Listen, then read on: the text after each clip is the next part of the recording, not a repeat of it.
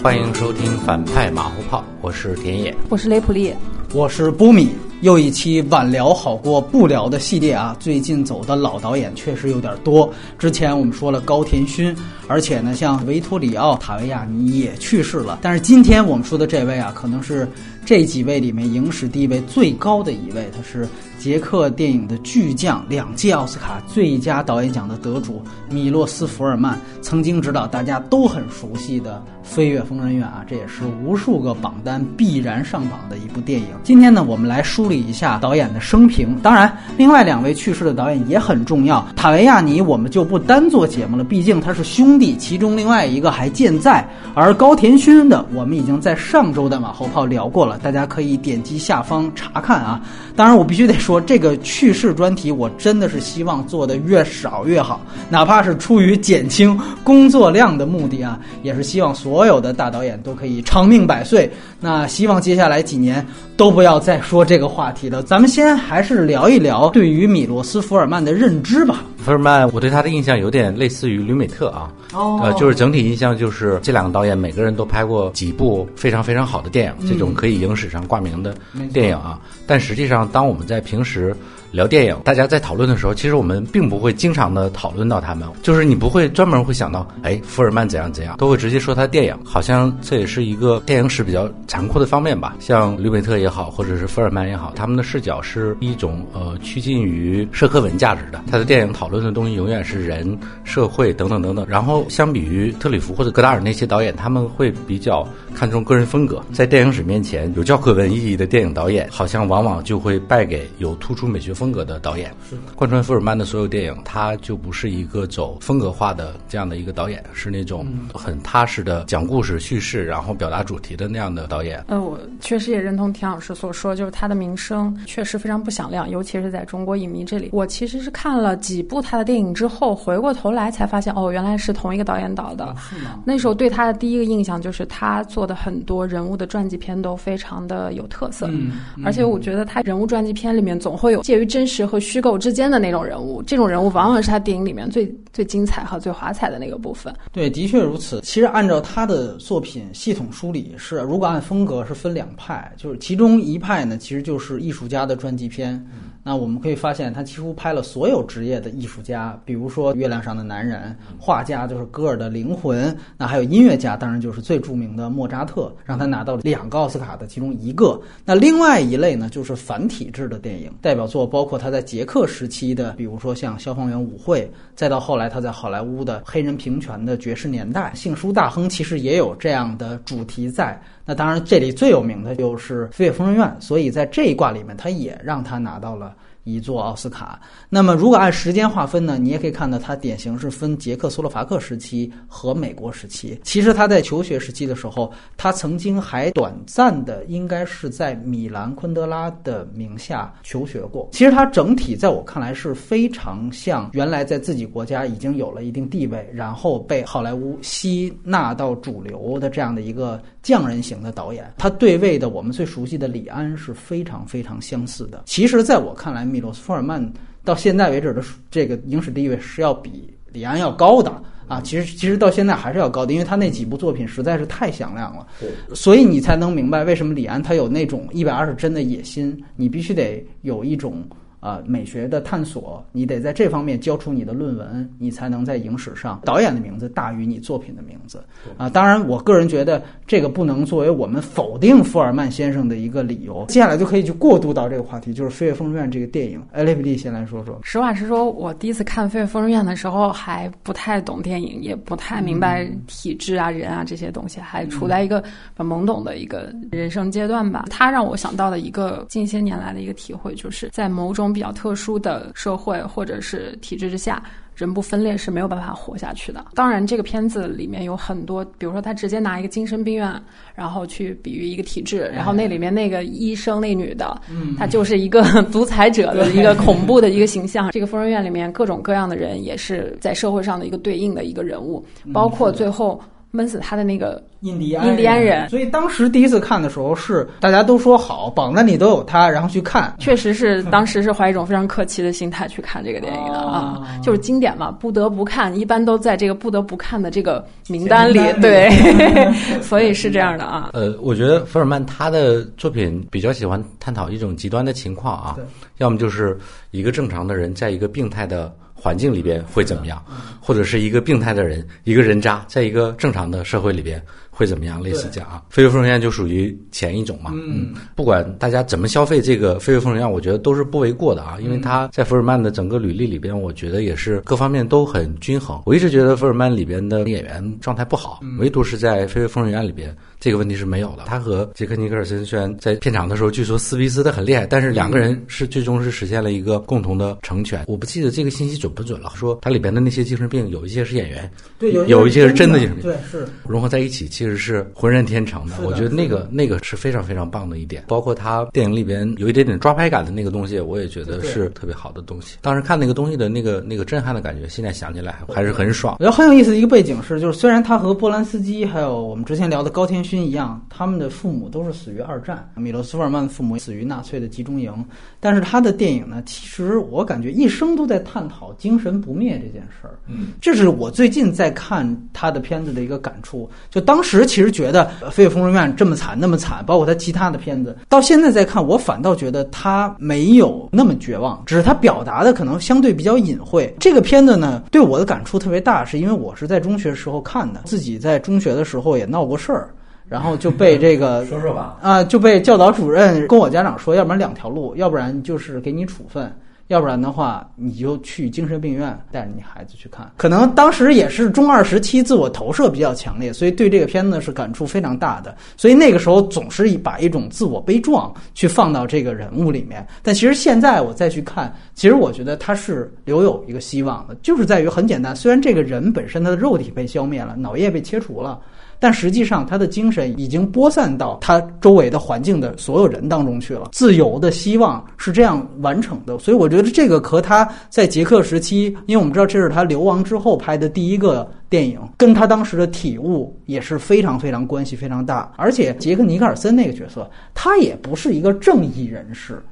他在《飞越风筝》里面，他其实就是一个有前科的这么一个人。他的那种对于自由观的表达是一种非常绝对的。我们在比如说在东方，你去看到有的时候，你比如说你看韩国类似这样的电影，他一定要把主角或者正派给神圣化，就说这个人他得无瑕疵，没有七情六欲。在这样的情况下。他遇到了不公，观众可能才向着这个主角，否则的话，大家都会向着体制那边。但是米洛斯福曼，反正从他们那一代就不是这样，哪怕是一个普通人，哪怕是一个有问题的人，他就没有自由的权利吗？所以这个是一种对于绝对自由的表达，一直延伸到。他的这些电影里面，不过我又要从另外一个角度说，就是现在你在看一来呢，就是他其实更多是一个美国人的电影，就像田老刚才所说的，呃，这个片子里其实杰克尼克尔森在片场的话语权非常大。除此之外呢，其实我们都知道这个片子主控是道格拉斯父子，这片子是让迈克尔道格拉斯拿到他第一尊奥斯卡，不是影帝，而是最佳影片奖。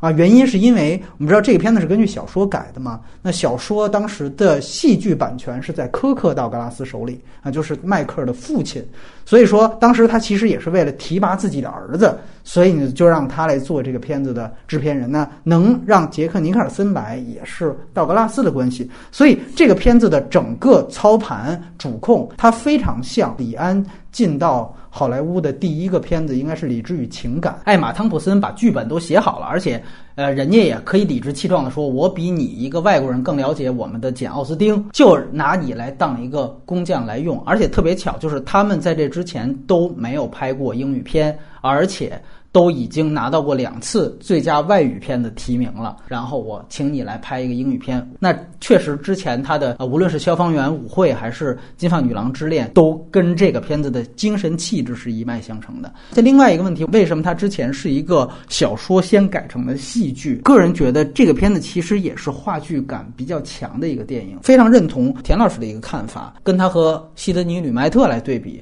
非常有意思。你如果查 M D B，应该是前十名吧，应该。有一个是《飞越疯人院》，还有一个就是《十二怒汉》。其实这两个片子最早的剧本都是戏剧剧本。其实这两个手法和电影语言确实不如它的人文价值这么大。我非常认同它和《十二怒汉》是一个级别的电影，但是这个级别的电影，我个人的影史之家的话，我是不会选这样的电影的。也很有电影性的。对，在电影各个阶段突破电影语言的东西，所以这个不是说因为导演去世了，咱们就疯狂戴高帽子。呃，但是从另外一点，我也想，就是因为这个片子确实它利用了福尔曼原来反共的这样的一个东西，去架构了这么一个片子。呃，当时是冷战背景，我不知道现在美国人再去看这个片子，他是不是哪怕在就是人文上是不是也已经过时了？但是反正在中国，由于现在这个环境，我是仍然觉得它对于我们所有的中国影迷或观众，如果你还没看，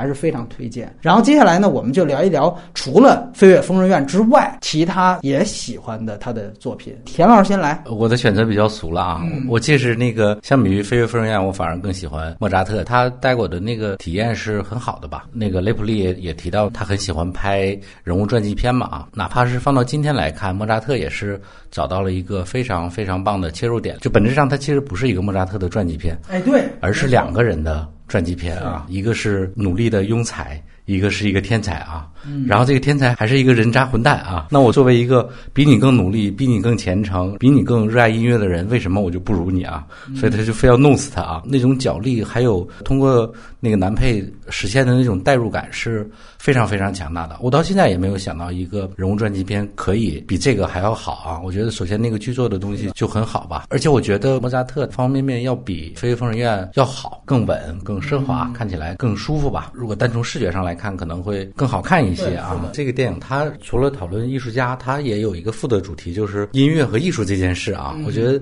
在今天，其实我们很少有电影会讨论这种事了啊。包括那个时候的音乐家是服务于宫廷的嘛，没错。那后来莫扎特呃某种程度上是自我流放嘛，那他又去这种民间的那种比较三俗的剧场里边去获得一种救赎或者是平静吧。虽然莫扎特是一个悲剧的人物，但是他呈现出来的东西又是很乐观的啊。我其实最喜欢的也是莫扎特传这一部，我是比较喜欢看艺术家传记片的这种这种题材的这种人，我也是非常喜欢这里面这个萨里埃利这个人物的这个设置，他其实是莫扎特的一个对标和映衬。另外一方面，他其实就是代表了很多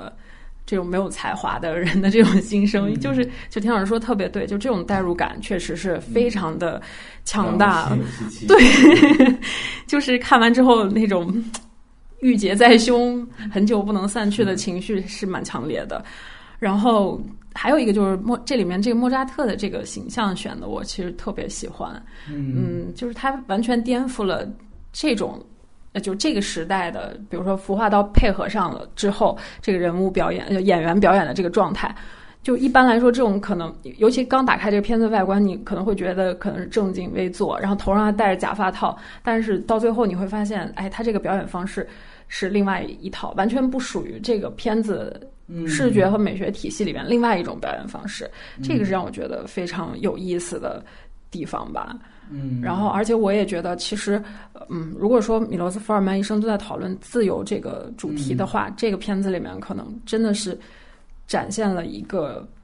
人被困在是否有才华这件事情里面的那种最大的不自由。嗯啊，所以这个片子主角，我觉得根本就也不是莫扎特啊。是的，是的。因为我觉得很多人可能呃可能忽视了一个事儿，就是这个片子当时拿到了奥斯卡影帝导演和影片，但是影帝这个影帝拿的并不是演奥莫扎特的这个人，而是演宫廷诗的那个人，就是演庸才的那个人，是这个片子的第一男主角。所以这个我觉得是确实是这个片子它最好的一个切入点。我们永远说是天妒英才，这片子其实讲的是人妒英才，对吧？我是从一个常人的角度。去讲一个天才，这个我觉得从传记片的角度来说，从电影的主创角度来说，这是一个很聪明的。就是大部分的电影主创永远是在揣度天才是怎么想的，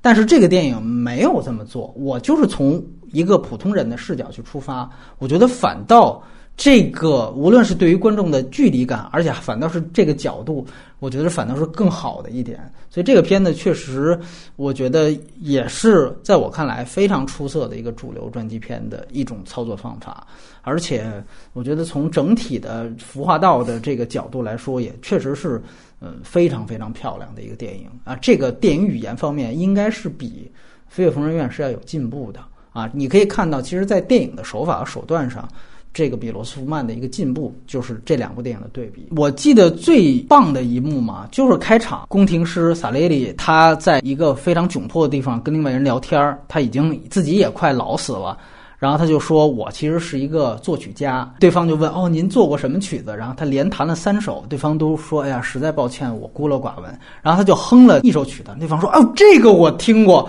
说：“我天哪！说原来这曲子是您写的。”然后萨雷利说：“没有，这个是莫扎特写的。”然后我给你讲讲他的故事。我觉得就开场这个太漂亮了，就这种你无论是剧作还是人物。所有东西在在这一幕你就全出来了，这是给我印象特别深的一刻，就是到底一个你按说，而且他的定位是，其实这个人他在整个宫廷乐师里边也不是混饭吃的，他是有能力的，只是他碰上了莫扎特，这个两个人的天赋上的水平就好像是天壤之别一样，所以从这个角度，他去反衬莫扎特的天赋到底有多高。这个角度确实是非常非常漂亮。其实啊，我个人呢是比较喜欢他另外两个作品，一个呢就是《爵士年代》，它其实讲的是黑人如何绅士的去维权的一件事儿，就是一个非常社会热点的案件，就是一个黑人想接新娘，然后被一群白人的消防员往车上扔了臭大粪。他的诉求很简单，他就是希望这些白人消防员能够给他道歉。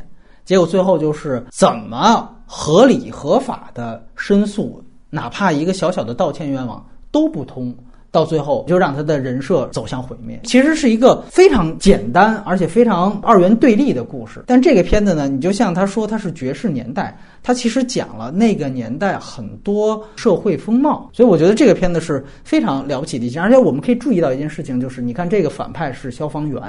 然后他之前的讽刺喜剧叫《消防员舞会》，讽刺的也是消防员。如果大家注意的话，就是《飞跃疯人院》里面，其实他讲的是医护人员。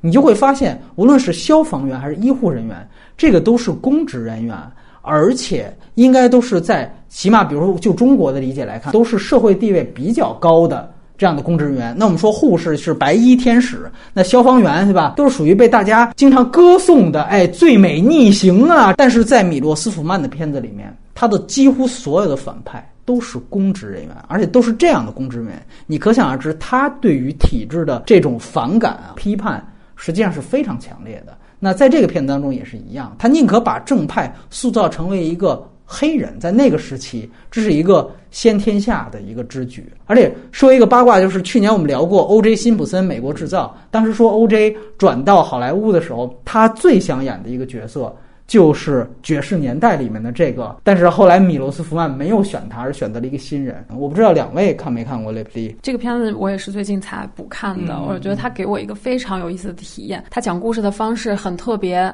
他不是一上来就切入到这个黑人的这个主线故事里，他是东绕西绕，先从这个主线故事外围的人物关系开始讲起，然后串串串，一步一步。最后串到这个黑人身上，然后我就觉得非常有意思。它不是那种经典叙事，一个主线，一个主人公，一一路要卯到底。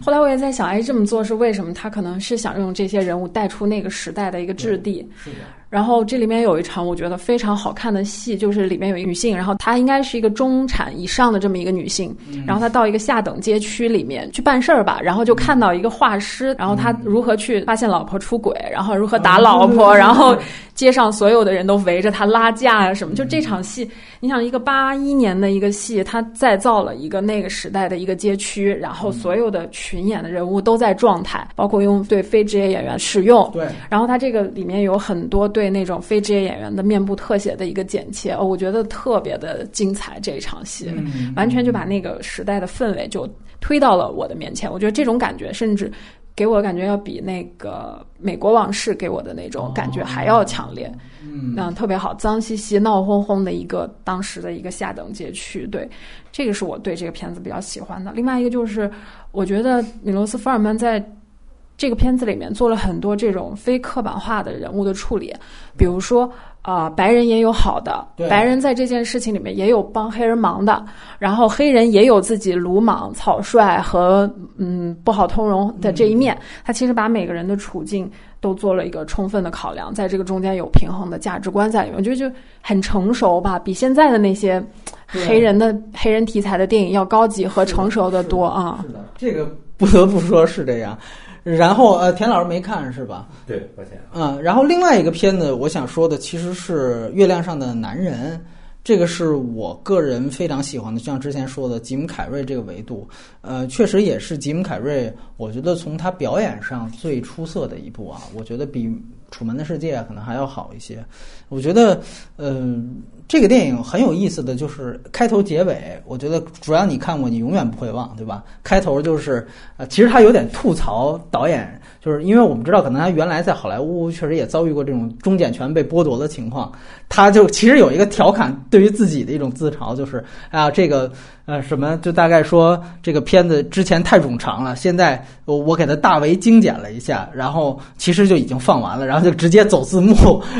这是一个我觉得非常呃戏谑的开场，而且他也配合这个人物，就是他本来就是一个喜剧演员，前面就开始玩梗。然后，其实说白了，他这个开头和结尾，你要是串起来看，是一个特别棒的互文关系。就是开头就已经结束了，但是到结尾，其实根本就才是开始，就是这样的一个过程。它到结尾的时候，其实我们知道这个片子最有名的，他也是一个真实的一个人物嘛，就这个安迪·考夫曼啊，他是一个真实的脱口秀的演员。然后，其实就是说，他当时出的一个事情就是他。因为老是就是拿自己各种开玩笑，所以到最后他死的时候，他的粉丝都以为他也是在开玩笑，所以这个其实是特别有意思，这也是一种人戏不分和一个虚拟现实的界限模糊的一种方法。那最后米洛斯夫曼把这个东西去放到了他葬礼和葬礼之后的那场戏，所以我觉得也是看起来特别棒的一个感觉啊。说句实话，你我现在再去看。月亮上男人最后这个结尾，我甚至也觉得这也许可以就作为米洛斯福曼先生的葬礼的一种呈现方法。这个就是一个艺术家到最后，这就是精神不灭嘛。就是说说白了，我的肉体已经死了，但实际上他的所有的。呃，这个职业上的灵魂，他的戏都留在这儿。他其实最后传达的就是这样的一个意思，包括莫扎特也一样。我觉得刚才我说的那个细节，也代表了，即便那个时候莫扎特已经去世了，但实际上他的曲子就留下来了。所有他对于他的主人公的歌颂，其实也都是通过这样的一种方式，就是肉体是不是被消灭这个事情不重要。我我觉得他一直反复在说这样的一件事情，在月亮上的男人可能。说的更加的直白吧？我觉得《月亮上的男人》就像波米讲的，他是应该是福尔曼最有巧思的一个电影吧？啊，包括他用了很多手法打破这个现实和电影里边的界限。不了解原来那个脱口秀的演员了，但是他创造的那种方式在后面其实是有很多传承的。对，那个人物他最后还有一个很关键的一笔，他一直在欺骗别人，但他最后是。被人欺骗了，他去东南亚治癌症，结果被这个巫医给给耍了一下，然后我觉得那个东西一出来，就就像一个秤砣一样，把整部电影给压住啊。如果他还活着的话，我觉得看到当下的一些人和传媒之间的大众媒介之间的关系，应该会有更多的灵感、灵感和巧思。我其实还蛮喜欢，就是你刚才说开头他那个处理，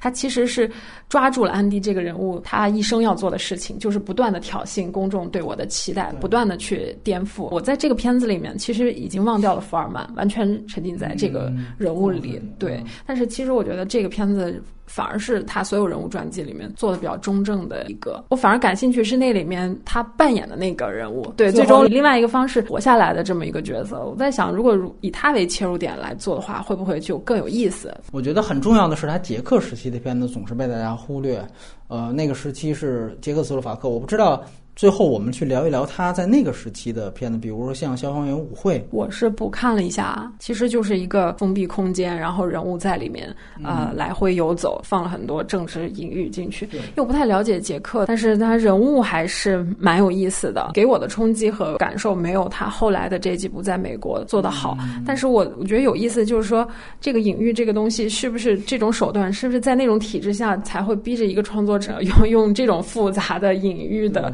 含混的方式去表达他的一个观点。我发现一个细节啊，可能是我想多了，就是这个电影里面有一场戏是有一个老头的家大房子着火了，然后他穿着睡衣，然后被人给架出来，然后他那个睡衣背后有一片那个水渍，然后我就看了一下，好像是一个翻过来的捷克斯洛伐克的这种地图，这种感觉啊，我觉得他是不是塞了大量这种用法在这个片子里面？对，当然从戏剧性啊、人物角度，我觉得都没有问题，很流畅，就很好的一个东西。嗯，但是我觉得不如他到了美国之后做的要好。嗯，是，就是说《消防员舞会》，你现在去看，还是我刚才说的，它也是一个话剧台本嘛，就是你其实往这个舞台剧上演是非常合适的，就是整个其实它整个这个舞会就是一个舞台，所以我个人感觉他确实是就整个政治讽刺这些方面特别的过瘾，呃，但是除此之外呢，就是可能没有。比如说伊利曼佐的那些捷克新浪潮的片子，呃，电影语言给人的震撼，在那一方面，对我这是我对于消防员舞会的这个感想。我还有一个可能是我自己理解的梗，就是他死的时候不八十六岁嘛，这个片子那个老局长其实死的时候也是八十六岁。对，当他拿到那个空的那个奖的，就是奖品的盒子的时候，打开的时候，我还是有一点点对。对他的这个整怀念人生的一种感怀吧。嗯，他可以了，他打开应该是有两个奥斯卡，对吧？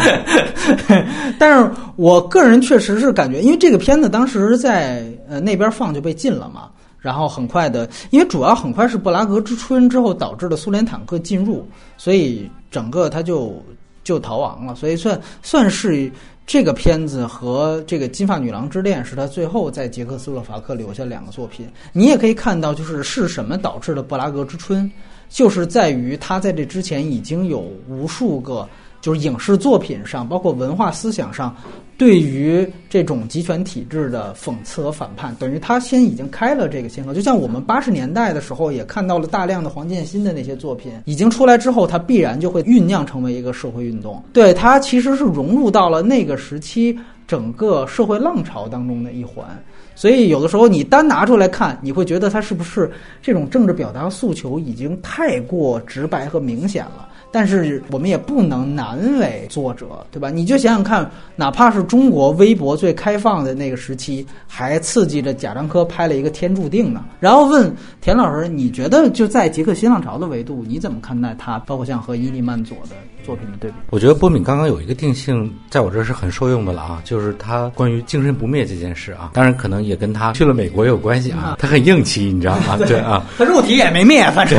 你说这样，肉体也没事，然后我还还是可以继续歌颂这种英雄主义吧啊。相比于他的话，伊利曼佐绝大多数的时间他还是待在捷克嘛，中间也是停滞了一段时间那个创作。你单说拍电影的感觉哦，我觉得可能伊利曼佐是更好一点啊，因为我是伊利曼佐的脑残粉，但是伊利曼佐呢，他。就很像报社、学校或者是一个文化机构里边的那种坐办公室的文员，你知道啊，就是很聪明，但是他有他圆滑的那一面啊。对啊，比如说他呃，同样是拍这种呃政治风，对对啊，他就拍一个反复无常的夏天，就讲。这几个人，然后跟一个姑娘恋爱了，然后每个人都对应着一种社会符号啊，或者是呃呃捷克本土啊，或者是苏联啊，等等等等啊。但是他给他拍成一个这种呃特别慵懒的喜剧调性的这样的几个老男人之间的故事啊，你看的时候觉得很好玩，然后文本也很丰富啊，等等等等啊。然后呃呃，这个是一点啊，就是呃相比而言，福尔曼可能更。